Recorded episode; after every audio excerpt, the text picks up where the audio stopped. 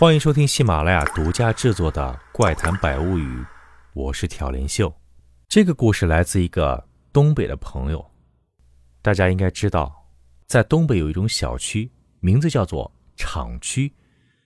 东北呢是中国著名的老工业基地，有很多大型的国企。这个朋友讲，所谓厂区呢，就是指居民几乎都是本厂的职工，因为大家都是同事。互相之间也都很熟悉。这个朋友小时候多小呢？还没上小学，四五岁的时候。那时候是八十年代初期，刚刚改革开放，厂子的权威呢一天比一天下降。但是，瘦死的骆驼比马大，厂区里的组织结构呢还是比别处社会上要严密许多的。不过啊。商品经济的浪潮也在不断冲击着厂区，比如第一点，做生意的人越来越多了，虽然都是一些小的个体户。第二点就是啊，厂区原有的联防体系几乎不存在了，只能靠一些大爷大妈。这种组织的性质呢，就好像居委会组织的一样，只能对治安起一些补充作用。这个朋友隔壁楼上住着一个哥哥。当时的哥哥大约是小学三四年级，有天淘气啊，哥哥跑到他们楼顶上去玩。因为安全原因，大人一般是不允许小孩去楼顶的。那时候呢，他们楼里还没有暖气，都是自家烧煤炉子的，所以楼顶呢需要立烟囱来通风，不能完全封闭。这个小哥哥去玩，在楼顶一个角落里捡到了一个小木牌。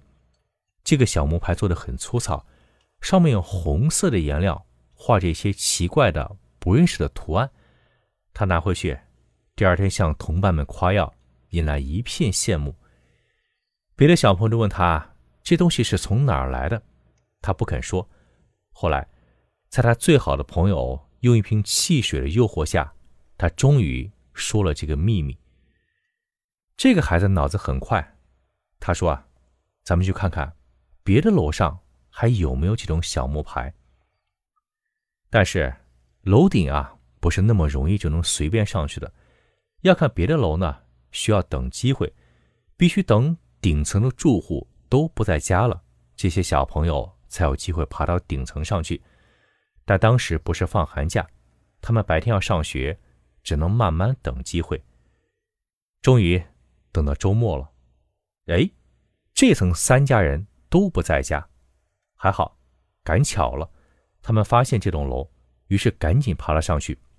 果然，在另外一栋楼发现木牌的位置，他们又找到一个一模一样的木牌。这些孩子拿了木牌，正想下楼，不巧，一群大人也走上了楼顶，他们只好藏起来，希望不要被大人发现。那些大人呢，是居委会的人和这栋楼的住户。其中一个啊，还是第一个找到木牌那个小哥哥的奶奶。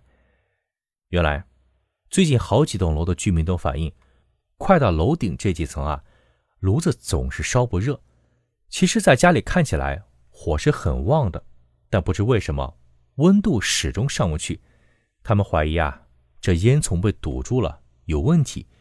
于是告诉居委会，居委会呢就派人来检查。很不幸的。这两个小朋友虽然说藏了起来，但是楼顶很开阔，他们被当场发现，手中的木牌也被大人缴获了。别的爷爷奶奶教育几句，就让他们赶紧下去，楼顶太危险了，叮嘱他们以后千万不要独自跑上来了。但是，唯独一个平常对他们很好的老爷爷，突然拦住了他们。这个老爷爷平时很和善，也很喜欢小孩还很会讲故事。他年轻的时候是个道士，后来被改造了，就索性啊还了俗。这个老爷见到木牌之后，看了好半天，一定要追问：这样的木牌他们还有没有？还有是在哪儿发现的？这两个小朋友呢，原本还想抵赖，以便自己以后能去别的楼再找到这种木牌，但是他们毕竟只是孩子。怎么能和老人们进行抗衡呢？三问两问，很快就全都招待了。听了他们的话，那个爷爷表情非常凝重。他和居委会几个人下去，很快又找到了另外九个木牌。咱们前面讲啊，那个小哥哥第一次在他们家的楼上捡到过一个，而现在那里又被人放了一个新的木牌。后面的事情就不是这两个小朋友参与的，居委会把这件事情报告了官家，也都是警察，而后面的事情是这两个小朋友长大以后听大人们说的。官家布下埋伏，很快。就捉到了一个补放木牌的人。这个人四十多岁，男性，他舅舅呢是本厂的职工，他便跟着舅舅住在厂区里。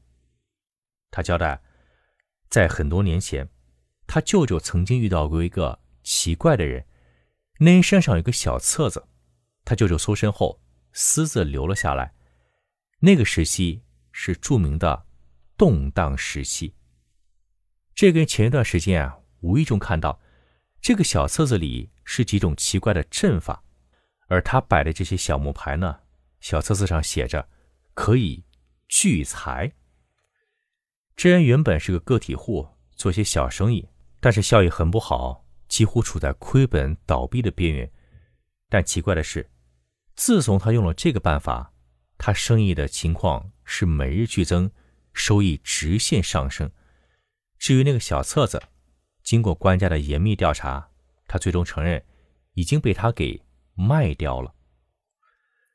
除了这个聚财的方法，小册子上还有其他的。他说，都是些玉石鬼怪、诅咒别人等等的这些东西呢。他觉得没有用处，所以用五百块钱把这个小册子给卖掉了。各位，故事发生的时间。是上世纪八十年代初期，那时候啊，一个工人每月的工资也就是四五十块钱，多的不过是六七十块钱。五百块钱在当时可是一笔天文数字了。当过道士那个老爷爷说啊，这个阵法可以聚财，确实不假，但它原理却很损阴德。原来是招来小鬼，由这些小鬼。帮忙坐镇的人聚集财气，而付给小鬼的报酬呢，就是那些小木牌下面的生气。如果是平房，就是这一家人的生气；如果是楼房，就是整整一栋楼居民的生气。时间久了，生气越来越弱，住在楼里的人健康就会越来越差，甚至可能会出现生命安全的危险。还好呢。这也没有别的基础，他做这个阵法呢，也只是一样画葫芦，摆下的是最基础的小阵。如果这种书落入别有用心的人手里，恐怕整个厂区的职工和居民都会受害。当然，官家不能因为这种理由给他定罪，最后呢，就以破坏公共安全，具体的来说啊，是破坏居民家的烟囱，把这个人。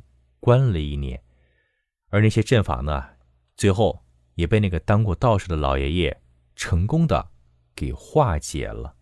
好，今天这期故事做法自闭就给您讲到这儿。如果您想收听更多神秘、诡异、惊悚而又让您欲罢不能的故事，欢迎在喜马拉雅搜索“挑帘秀”。对了，秀哥的最新节目《秦岭怪谈》。已经正式上线了，四鬼抬轿，狐仙戏人，力快驱鬼，运尸惊魂。光听听这些故事的名字，您是不是就已经有感觉了呢？